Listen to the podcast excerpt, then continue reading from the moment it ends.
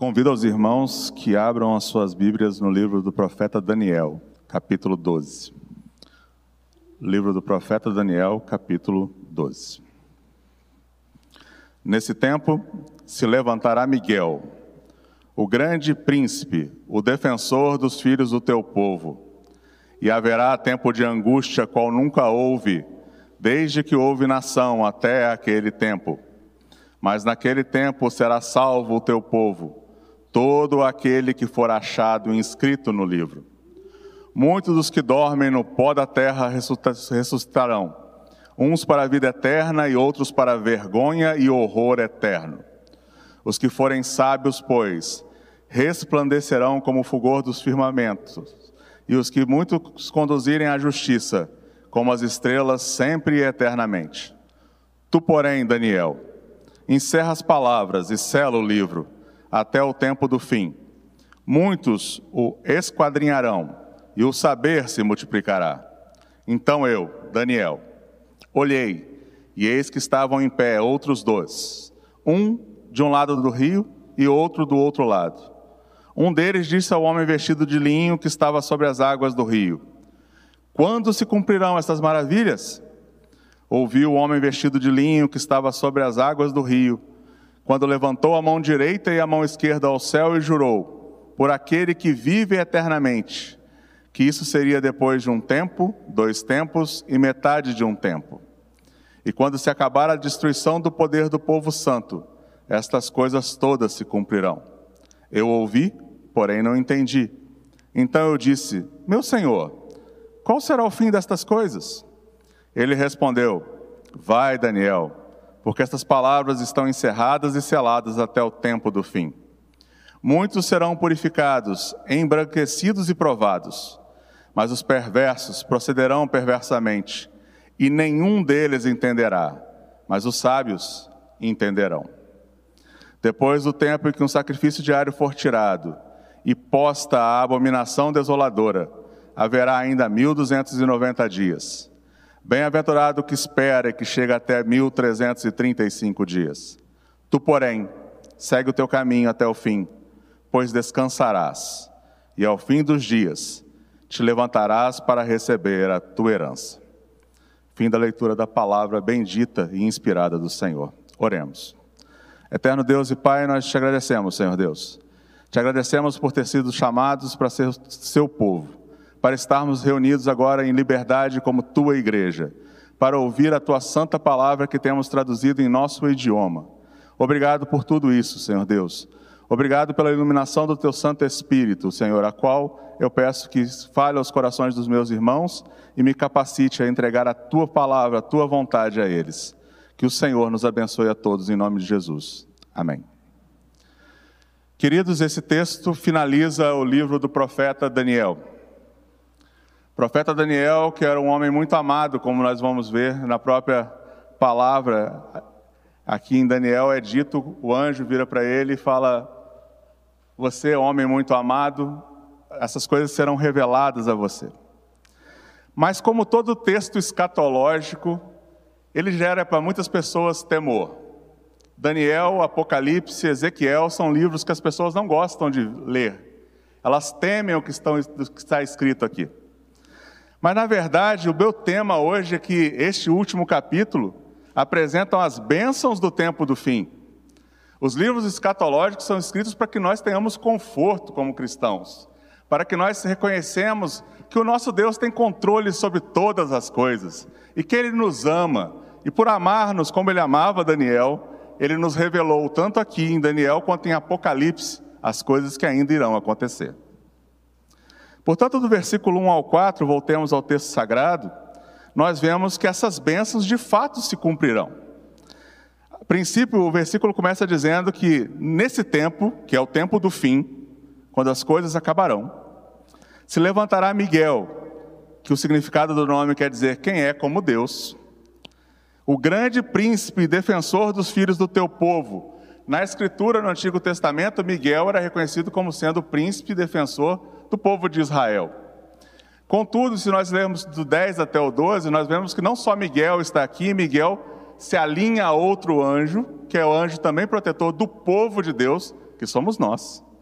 Gentios e Israel, não há mais separação entre o povo de Deus, não há um destino escatológico específico para Israel como nação. A ideia dispensacionalista que vai haver um milênio onde Israel estará com Cristo reinando na terra sobre as nações ímpias é falsa. A verdadeira é: tanto esse anjo que é protetor do povo quanto, quanto Miguel lutará pelos povo de Deus. Nós, cristãos, tanto aqueles que são gentios quanto aqueles que são de descendência judaica.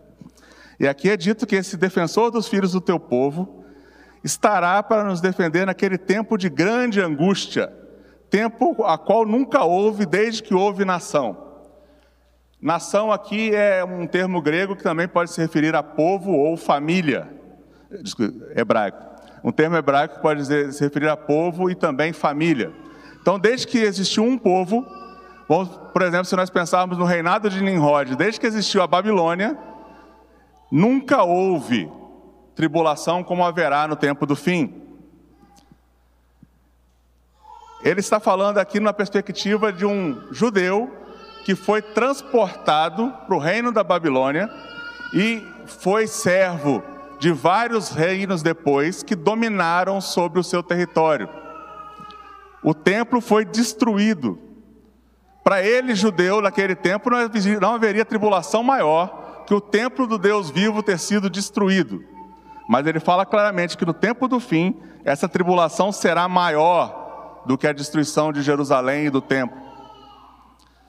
Nesse tempo, que é um tempo específico que Deus tem sob o seu controle, que sabe perfeitamente que isso irá acontecer, o povo do Senhor será salvo, como está escrito aqui no versículo.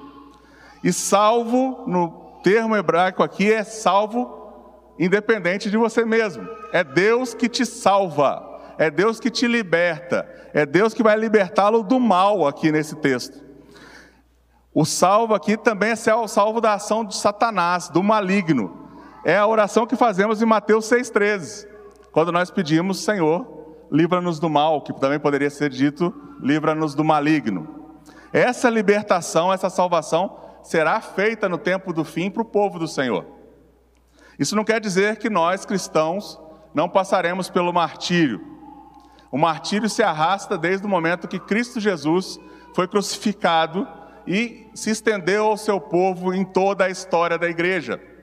Este martírio, o martírio do tempo, do tempo que nós já vivemos, que é a tribulação prevista por Cristo, não a grande tribulação final, mas é o tempo da tribulação, é para todos nós que somos servos do Senhor, pois nós somos inimigos do inimigo de nosso Senhor. E por isso, no tempo do fim, quando isso for pior ainda do que já é hoje, você vai falar: nós estamos reunidos como igreja aqui. Pior como? Muitos dos nossos irmãos espalhados pela história, e inclusive no nosso tempo, hoje, morrem pela fé que nós temos. Mais de 330 milhões de irmãos hoje têm restrições para adorarem a Deus. Um muçulmano, quando se converte, a família dele tem o direito sagrado, segundo o Corão, de matá-lo. E são mortos muitos. Muitos adolescentes e crianças aqui presentes saibam que nesses lugares vocês seriam perseguidos pela fé. Isso vai se arrastar em todo o povo da igreja nesse tempo. O tempo aqui que está dito que será salvo o povo do Senhor. Neste momento de maior tribulação, Deus livrará o seu povo. E concluindo o versículo 1, livrará todo aquele que for achado inscrito no seu livro. E no hebraico esse termo está na voz passiva. Você foi inscrito no livro antes da fundação do mundo. Você não se inscreveu lá, nem pode apagar seu nome como alguns ensinam erroneamente por aí. Você foi inscrito. Deus escreveu antes da fundação do mundo. Então, meus queridos, isso é uma bênção muito clara, uma bênção para o povo de Deus. Nós somos salvos e seremos salvos nos momentos de maior tribulação, e também temos os nossos nomes escritos para sempre no livro da vida. Gostaria que você abrisse comigo lá em Apocalipse capítulo 3, no versículo 5.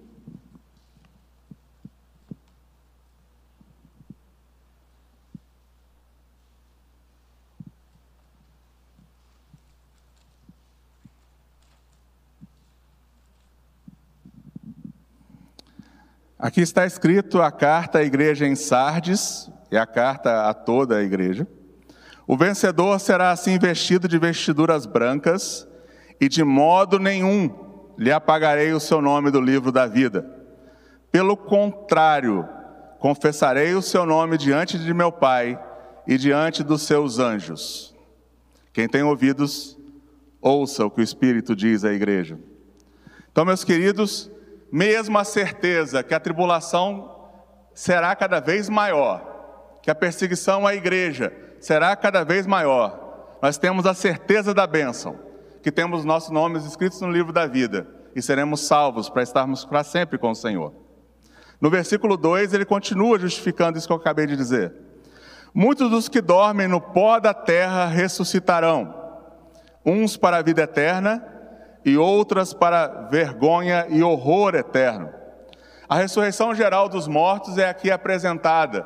Não haverá uma ressurreição de justos para subir para o céu, depois uma ressurreição de ímpios para poder ficar sob o domínio milenial de Cristo, depois uma ressurreição final de todos os ímpios para que eles sejam lançados no lago de fogo e enxofre, como alguns ensinam por aí, três, quatro ressurreições.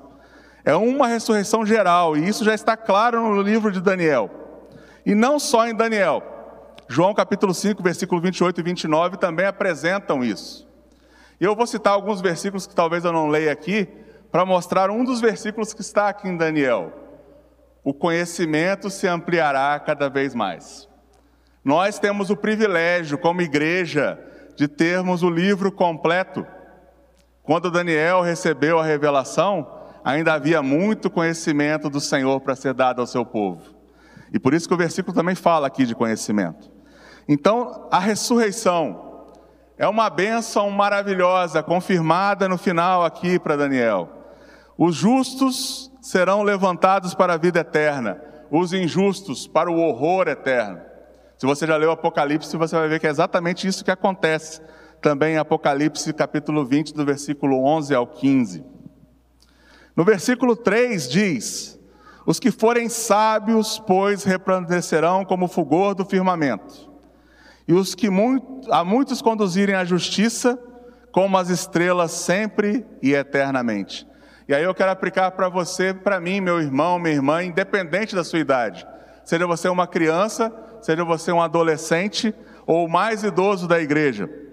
Nosso papel enquanto estamos aqui nessa terra é exatamente sermos testemunhas da verdade de nosso Senhor e Salvador Jesus Cristo. A sabedoria que resplandece é a sabedoria da palavra de Deus, é o ensino perfeito da verdade. E nós devemos, como diz aqui, buscar compreender as palavras do Senhor para conduzir outros à justiça. Lembra que Jesus disse em Mateus 28, do 18 ao 20? Que nós devemos ir e fazer discípulos de todas as nações ensinando-os a guardar todas as coisas. E eis que estarei convosco todos os dias, até a consumação dos séculos. Aqui, o que está sendo prometido é que aqueles que têm o testemunho fiel andarão com vestiduras brancas com o Senhor no novo céu e na nova terra.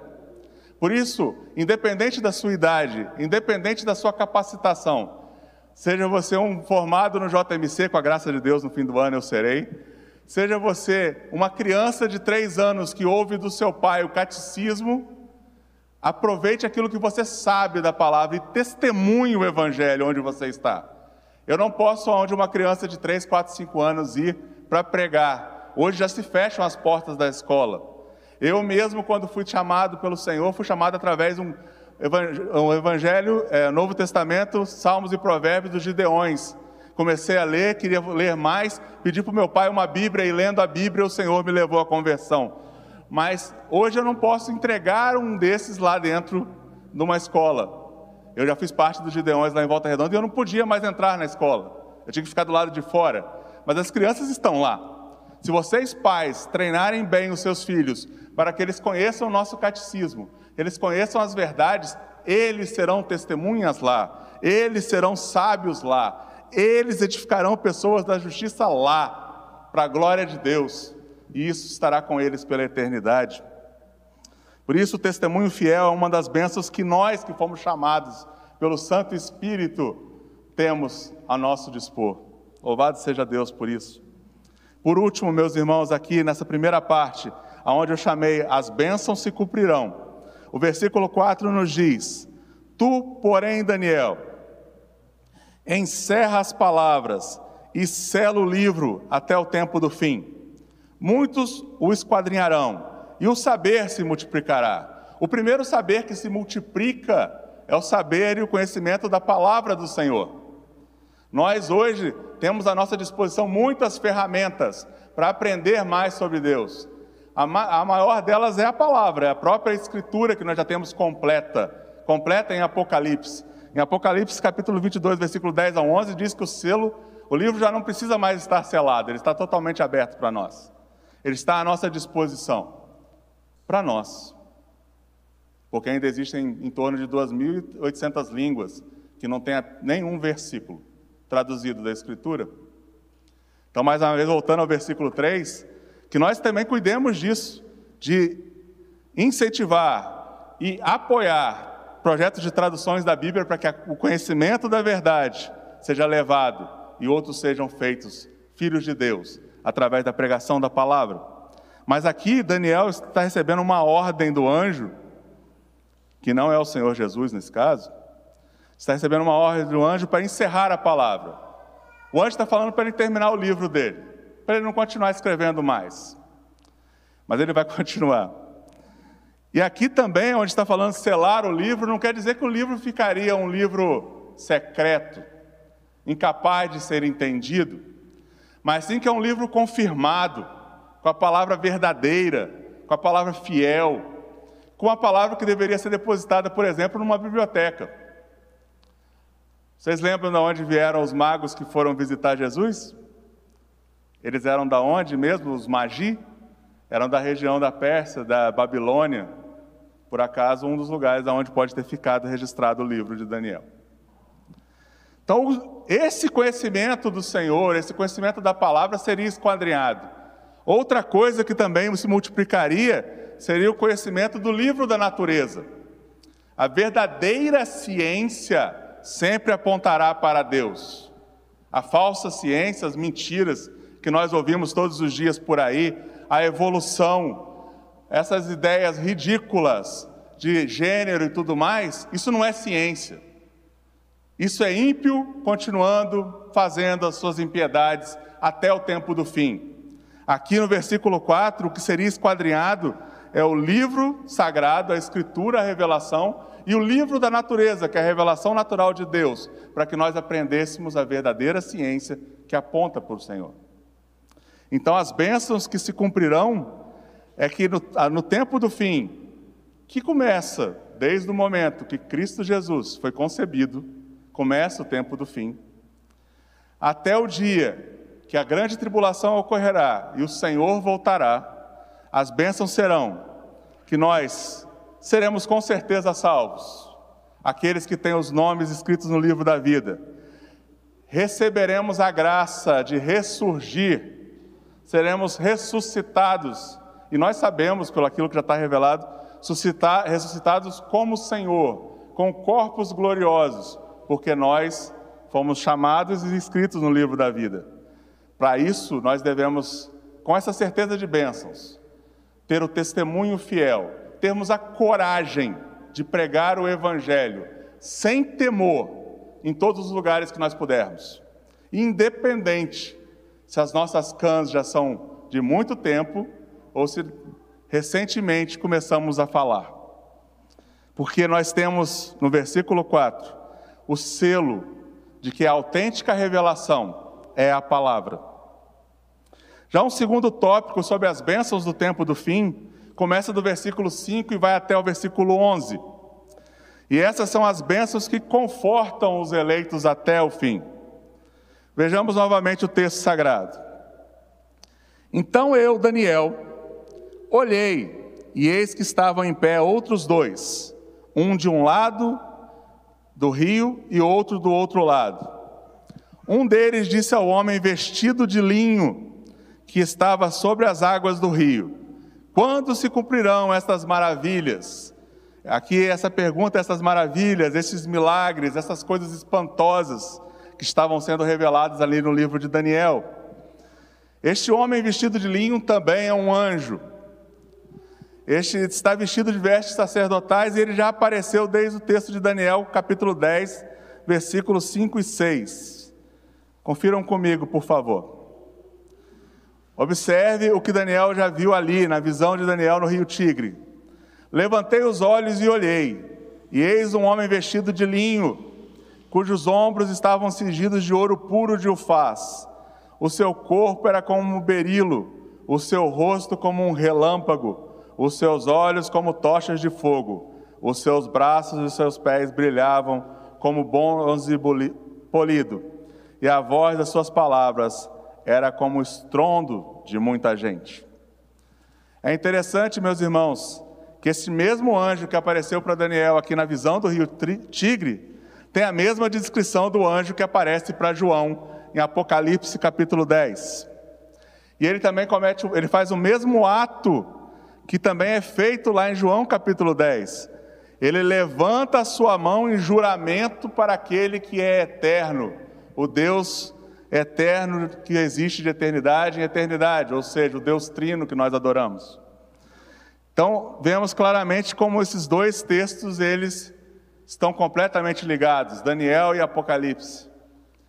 Lá também, em Daniel capítulo 10, vamos para lá. Daniel capítulo 10, eh, desculpa, Apocalipse capítulo 10, perdão.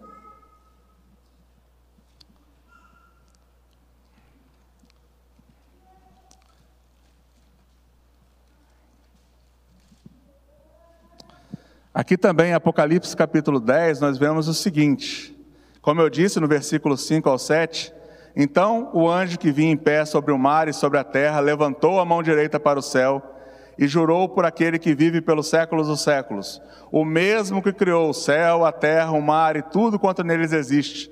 Já não haverá demora, mas nos dias da voz do sétimo anjo, quando ele estiver para tocar a trombeta, cumpre-se então o mistério de Deus, segundo ele anunciou aos seus servos, os profetas.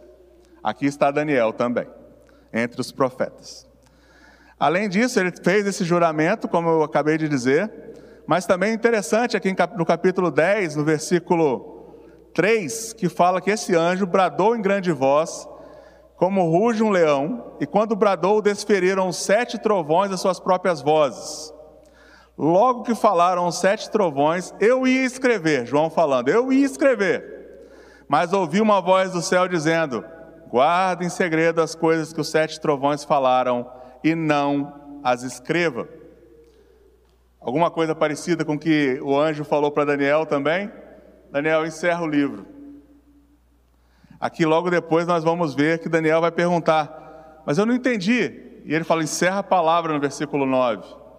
Nem tudo foi revelado para nós. E por isso nós devemos lembrar de Deuteronômio 29, 29, que diz: as coisas que são reveladas pertencem a nós, aos nossos filhos. As que não são reveladas pertencem ao Senhor. Ele cumprirá os seus propósitos. Nós devemos confiar que é o Senhor que sabe todas as coisas. Nós devemos não perder tempo com curiosidades frívolas. Como cristãos, nós devemos sim nos debruçar sobre a Escritura, que é aquilo que foi nos dado, aquilo que nos foi revelado, aquilo que é nosso, como diz Deuteronômio 29, 29, e dos nossos filhos. Nós, como presbiterianos, acreditamos que os filhos da aliança fazem parte da aliança. Essas promessas, essa herança é deles. Então, pais, não negligenciem o dom que Deus deu a vocês. Cuidem da herança que eles vos deu. Ensine toda a escritura a eles. Seja você, pai, homem, o líder de sua casa nesse aspecto. Seja você que eduque os seus filhos em primeiro lugar, no caminho do Senhor, na verdade do Evangelho. Voltemos ao nosso texto. Versículo 8 nos diz aqui: Eu ouvi, Daniel dizendo, eu ouvi, porém não entendi. O que, que ele ouviu, porém não entendeu? O final do versículo 7. O anjo levantou a mão direita e esquerda ao céu e jurou por aquele que vive eternamente. Que isso seria depois de um tempo, dois tempos e metade de um tempo e quando se acabar a destruição do povo santo, estas coisas se cumprirão. E no versículo 8, Daniel queria entender quando. Quando isso ia acontecer? Ele aqui, Daniel, já um homem velho, quando ele foi levado para a Babilônia, ele tinha em torno de 16, 17, 18 anos, aqui já beirando 90 e poucos, quase 100 anos. Daniel, será que eu ainda vou ver essas coisas antes de descer as minhas canas da sepultura? Deixa eu tentar entender melhor, deixa eu ver se eu vou saber quando isso vai acontecer, já que Deus me revelou o que ia acontecer com os impérios da terra. Deus me falou quando cairia a Babilônia, quando cairiam os outros impérios, surgiria um império vindo do mar para poder tomar conta do que era dos gregos, por exemplo. Tudo isso está revelado aqui no livro de Daniel. Ele, ele será que tem mais coisa para eu poder escrever? Desse tempo aqui de um tempo, dois tempos e mais metade de um tempo? Alguns diriam que isso seria três anos e meio. O próprio livro de Daniel pode nos levar a pensar isso. Mas o certo é, esse é um período simbólico de tempo, um período simbólico da grande tribulação, que o Senhor vai abreviar. E por que, que ele vai abreviar esse tempo? Ele vai abreviar, como a própria Escritura diz, por causa dos eleitos. Porque senão até os eleitos poderiam ser conduzidos a uma apostasia. Mas isso não acontecerá, meus irmãos. Porque aquele que nos salvou e tem os nomes, nossos nomes escritos no livro da vida, é ele que nos preserva e persevera. Louvado seja o Senhor por essa bênção. Por isso essa bênção nos confortam. Mas Daniel queria saber mais. Daniel queria saber o que, que vai ser isso. Então por isso ele perguntou, no versículo 8. Eu ouvi, porém não entendi. Então disse: Meu Senhor, qual será o fim destas coisas? E qual foi a resposta que ele recebeu no versículo 9? O anjo respondeu: Ele respondeu: Vai, Daniel, porque estas palavras estão encerradas e seladas até o tempo do fim. Tanto no versículo 4 quanto no versículo 8, 9, a ordem para Daniel é um imperativo no hebraico. Aqui no português também é um imperativo, mas no hebraico também é. Tipo assim, não insiste, Daniel.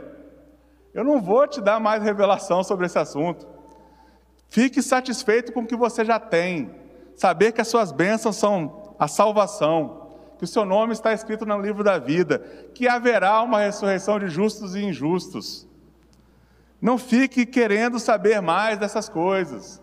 Não gaste seu tempo criando teorias, criando teorias sobre o povo de Israel ter voltado a não sei quantos anos para o seu território, criando teorias fantásticas que Israel é a marca do fim do tempo. Não fique criando novas coisas como essa. Não fique achando que qualquer epidemia é a última praga da terra, o fim está chegando agora. Essas coisas o Senhor não nos revelou. Abra comigo lá em Atos capítulo 1.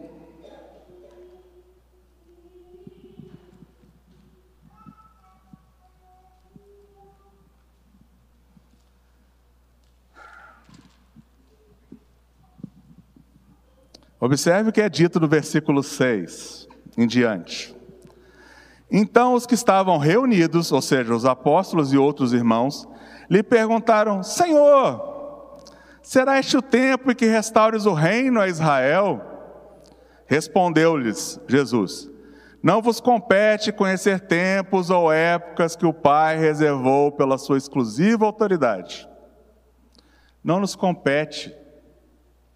Não devemos gastar nosso tempo tentando adivinhar quando será a volta do Senhor. Ele mesmo disse que ele voltaria como um ladrão. Por isso nos compete viver aquilo que é revelado na Escritura em sua integridade, ensinar e testemunhar essa verdade. Por isso que continua aqui no texto. Mas recebereis poder ao descer sobre vós o Espírito Santo, e sereis minhas testemunhas, tanto em Jerusalém, como em toda a Judéia e Samaria, e até os confins da terra. Amados, nós fomos chamados para sermos testemunhas não para sermos adivinhos, não para tentarmos achar a data da volta do Senhor. Quantos de nós cristãos já ouvimos nesse período de pandemia? É agora que é o fim? Jesus está voltando? O Senhor Jesus está voltando desde o dia que ele subiu aos céus, como a gente vai ver aqui mesmo em Atos. Mas esse tempo nós não sabemos. Para Deus, um dia é como se fosse mil anos, e mil anos como se fosse um dia. Então, guarda o que tens, para que ninguém tome tua coroa. Viva a verdade do Evangelho, pregue o Evangelho, testemunhe o Evangelho, seja parceiro daqueles que estão indo até os confins da terra pregar o Evangelho, seja sábio, como nós vimos no versículo 3. Irmãos, e continuando aqui o nosso texto, no versículo 10 nós vemos: muitos serão purificados, embranquecidos e provados. Uma coisa é certa, muitos de nós, do corpo de Cristo nessa terra, quando quisermos viver piedosamente o que é ensinado na Escritura, seremos perseguidos. Muitos autores já disseram essa resposta. A igreja, se fosse mais pura, seria mais perseguida? Se ela fosse mais pura e pregasse com mais pureza a verdade, e não temesse nunca os homens, quando subisse para pregar, ou falasse nas esquinas ou dos telhados a verdade, nós seríamos mais perseguidos. Se a igreja não é perseguida, ou se algum de nós não é perseguido pela nossa fé, muitas vezes é porque nós nos calamos e nós não fomos chamados para nos calar. Então não te, não te cale, espere que vai acontecer o que está escrito aqui no versículo 10. Muitos de nós seremos purificados, passaremos por provação, e essa provação que está sendo dita aqui no, no e provados é a mesma provação que está lá em Zacarias 13:9 quando fala da purificação da prata. A purificação da prata, que é um processo chamado de acrisolamento, só para os irmãos saberem, eu sou engenheiro metalurgista. Acrisolamento é um processo que você aquece a prata até aparecer a escória sobrenadando a prata. Você vai lá e remove essa escória. Você aumenta a temperatura da prata para que haja mais oxidação na superfície. E você vai lá e tira de novo a escória. E você aumenta a temperatura mais ainda para que haja mais escória flotando, ou seja, indo para cima, para que você tire a escória. Então, nós cristãos, neste tempo, até a vinda de nosso Senhor, seremos provados como a prata é até que ela fique pura. O aquecimento das provações, tribulações será cada dia maior. Deus nos dá momentos de refrigério mas achar que a vida do cristão é um refrigério em todos os momentos é um erro em relação ao que o próprio Senhor ensinou. Por isso, no versículo 10 é dito que muitos serão purificados, muitos serão embranquecidos, que é um outro processo de limpeza, e muitos serão provados, como eu acabei de mostrar sobre a prata. Os eleitos. Mas os perversos procederão perversamente e nenhum deles entenderá, mas os sábios entenderão. Os sábios aqui somos nós, o povo chamado por Deus e que tem o Espírito Santo. Nós somos sábios conforme a Escritura, e nós podemos aumentar em sabedoria o quanto mais nós estudamos a Escritura, o quanto mais nós ouvimos as pessoas falando sobre a Escritura, o quanto mais nós nos sentamos como família em casa e fazemos o nosso culto familiar. Quanto mais sábios nós formos, mais preparados estaremos para sermos provados, embranquecidos e purificados. Se os cristãos se assustam com a oposição à fé, é porque eles não estão buscando entender o que a Escritura diz. A Escritura nunca nos prometeu, o Senhor Jesus nunca nos prometeu que a igreja estaria em total liberdade e paz nesse mundo. Mais uma vez eu vou repetir uma coisa que eu já falei: nós somos inimigos desse mundo. Nós representamos aquele que irá acabar com aquele que tomou um reino parasita nessa terra. Satanás não tem reino, Satanás não tem território, Satanás não é rei de nada, nem do inferno. Satanás é o diabo de Deus, como diz Lutero. Ele é um instrumento de Deus para os seus propósitos. Mas a gente vê algumas pessoas acreditando num reino de Satanás que é um reino parasita. O reino é de Deus. E este reino, como semente de mostarda, desde que Cristo trouxe toda a revelação da verdade para nós, ele está crescendo como a árvore da mostarda para ocupar todo este mundo. Por isso, nós que somos sábios devemos entender: nós seremos perseguidos por essas forças. Nós seremos perseguidos pelos ímpios. Nós seremos perseguidos por aqueles que não são eleitos. Eles nos odiarão, eles não podem fazer outra coisa. Ah, mas eu me dou bem com pessoas do mundo. Deus é misericordioso. As pessoas têm graça comum. Mas não tenha Ele como o mais próximo de você.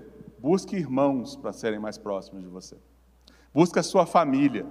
Porque ali onde eu li nação, é o termo hebraico também para família. Nós somos a verdadeira família do Senhor nessa terra. O povo que foi chamado pelo Evangelho. Aqueles que são o seu corpo. Então nós seremos purificados pela perseguição. Os perversos, que no texto que eu preguei na última semana, na, na minha última pregação lá no seminário, são chamados de loucos e fraudulentos, né? Eles perseguirão os sábios, que são os nobres, que procuram viver conforme a Escritura. Daniel 11, do versículo 33 ao 35, meus irmãos, se puderem abrir também. Diz aqui: Os sábios entre o povo ensinarão a muitos, todavia cairão pela espada e pelo fogo, pelo cativeiro e pelo roubo por algum tempo. Ao caírem, eles serão ajudados com pequeno socorro, mas muitos se juntarão a eles com lisonjas. Alguns dos sábios cairão para serem provados, purificados e embranquecidos até o tempo do fim, porque se dará ainda no tempo determinado. Por isso, mais uma vez, meus irmãos, vocês devem ter ouvido, pelo que eu, que eu entendi da conversa que tive mais cedo com os presbíteros e o reverendo Ageu, hoje pela manhã vocês souberam mais sobre a história de Richard Humbrand e o seu livro Torturado por Amor a Cristo, que falou de um adolescente que foi exposto à tortura porque o seu pai estava lá e não entregou outros cristãos. Isso não é um evento que vai ser na história só de Richard. Isso não é um evento que só aconteceu na Rússia, na União Soviética e depois na cortina de ferro. Isso irá continuar acontecendo até o tempo do fim. Nós que pregamos o Evangelho, teremos a possibilidade de muitos de nós sermos mortos pela espada, sermos provados pelo fogo, pelo cativeiro e pelo roubo. Foi assim na reforma protestante, foi assim com nossos irmãos puritanos, lá na Inglaterra. Muitos morreram na fogueira durante o reinado de Maria Louca. Isso acontecerá, meus irmãos. Isso não deve nos assustar, porque a morte só pode fazer uma coisa com o cristão: colocá-lo na presença do seu Senhor e Salvador. Então não tenhamos temor, continuemos ensinando a verdade. Agora, indo para o final desse, desse texto e da minha pregação. Versículo 11: Depois do tempo em que o sacrifício diário for tirado e posta a abominação desoladora, haverá ainda mil e duzentos e noventa dias. Bem-aventurado que espere e chega até os mil trezentos e trinta e cinco dias. Versículo 11 e 12 são tempos obscuros. Como os três anos, os, um tempo, dois tempos e metade de um tempo, a gente não pode precisar quando e como acontecerão. Mas uma coisa eu sei: se eu considerar três anos e meio conforme o calendário judaico, dá 1260 dias. 1290 e 1335 é mais do que isso. Portanto, o que está sendo ensinado aqui, o ponto é que nós devemos ser perseverantes na nossa fé. A tribulação vai ser encurtada, mas ela pode também durar um pouco mais. Nós não podemos desistir nem um dia, pois, como diria Whitefield, nós devemos todos os dias esperar a volta de nosso Senhor e Salvador Jesus Cristo, mesmo debaixo de prisão, mesmo debaixo de perseguição. E aqui nesse texto, um ponto importante que já foi ensinado em outros textos de Daniel, pelo que eu acompanhei pela internet, nós temos o sinal da abominação, que é ensinado aqui no texto, no versículo 11. A abominação desoladora, que aconteceu quando Antíoco Epifânio entrou no templo e o profanou, matando porcos sobre o altar, levando uma imagem de Zeus lá para dentro. Depois que Antíoco foi vencido pelos macabeus, Jesus falou que isso aconteceria novamente no seu sermão profético em Mateus 24. E isso aconteceu quando Tito, no ano 70 depois de Cristo, destruiu o templo e todo o território de Israel. Só que Apocalipse 13, do 1 ao 8, nos diz que haverá ainda um outro pior. Abra comigo lá em Apocalipse 13. Eu vou ler apenas o versículo 6.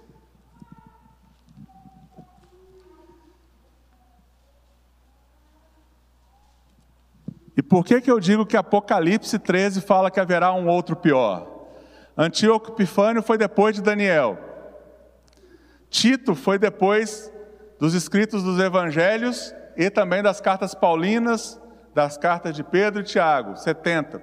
Mas o Apocalipse foi escrito depois, por volta do ano 90 a 100 depois de Cristo. Então, quando João, pela revelação de Deus, diz no versículo 6, que foi dada àquela besta, abrir sua boca em blasfêmias contra Deus, para lhe difamar o nome e difamar o tabernáculo, a saber, os que habitam no céu, é que esta besta, a última besta, a última abominação desoladora, ele se apresentará como sendo Deus, como estando no lugar dele, como sendo representante de Deus na terra. Existe um sistema que nós conhecemos bem e está na nossa confissão de fé que se apresenta um certo homem como sendo representante de Deus na terra. E a nossa confissão de fé o chama de anticristo. Mas aqui todo esse sistema é mostrado que ele claramente blasfemará contra Deus e se colocará no lugar dele. Haverá um personagem assim que já foi representado anteriormente por esses dois. Quem é, se já está vivo, lembremos de Deuteronômio 29 e 29 não nos cabe a nós, não está revelado. O que cabe a nós é viver a palavra, testemunhar a verdade. Ler textos, por exemplo, como 2 Tesalonicenses 2, do 1 ao 12, que também fala disso. Daquelas tribulações que virão, de homens maus. Então, concluindo então de fato a minha mensagem no versículo 13, mais uma vez o anjo vira para Daniel e diz: Tu, porém, segue o teu caminho até o fim. Mais uma vez, isso aqui no hebraico é ele está mandando, é uma ordem, mais uma vez. Segue o teu caminho até o fim, pois com certeza descansarás, e ao fim dos dias te levantarás para receber a tua herança. Essa mensagem é a mesma mensagem para Daniel e para mim e para você. Nós devemos seguir o nosso caminho com fidelidade à palavra de Deus até o fim do nosso dia aqui na terra, até o dia que nós desceremos à sepultura, que Deus sabe qual é, já está escrito. Mas enquanto isso, testemunhemos a verdade. Tu, porém, vive em retidão, tu, porém, vive em justiça, tu, porém, continue pregando, porque vocês vão descansar, a não ser como diz Paulo, nós vejamos o Senhor vir nos ares e encontraremos com Ele. Mas se isso não acontecer, todos nós seguiremos o caminho de todos os mortais, desceremos a sepultura, e o descansar aqui é isso: é morrer. Então o anjo está dizendo: segue teu caminho, Daniel, você vai morrer. E ao, fim, e ao fim dos dias, ou seja, o tempo do fim, o retorno de nosso Senhor e Salvador Jesus Cristo, você se levantará, a promessa da ressurreição do versículo 2. Você ressuscitará para receber a tua herança. Daniel não soube qual era a herança completamente. Nós temos um vislumbre. Para terminar, abra Apocalipse capítulo 21, do versículo 1 ao 7.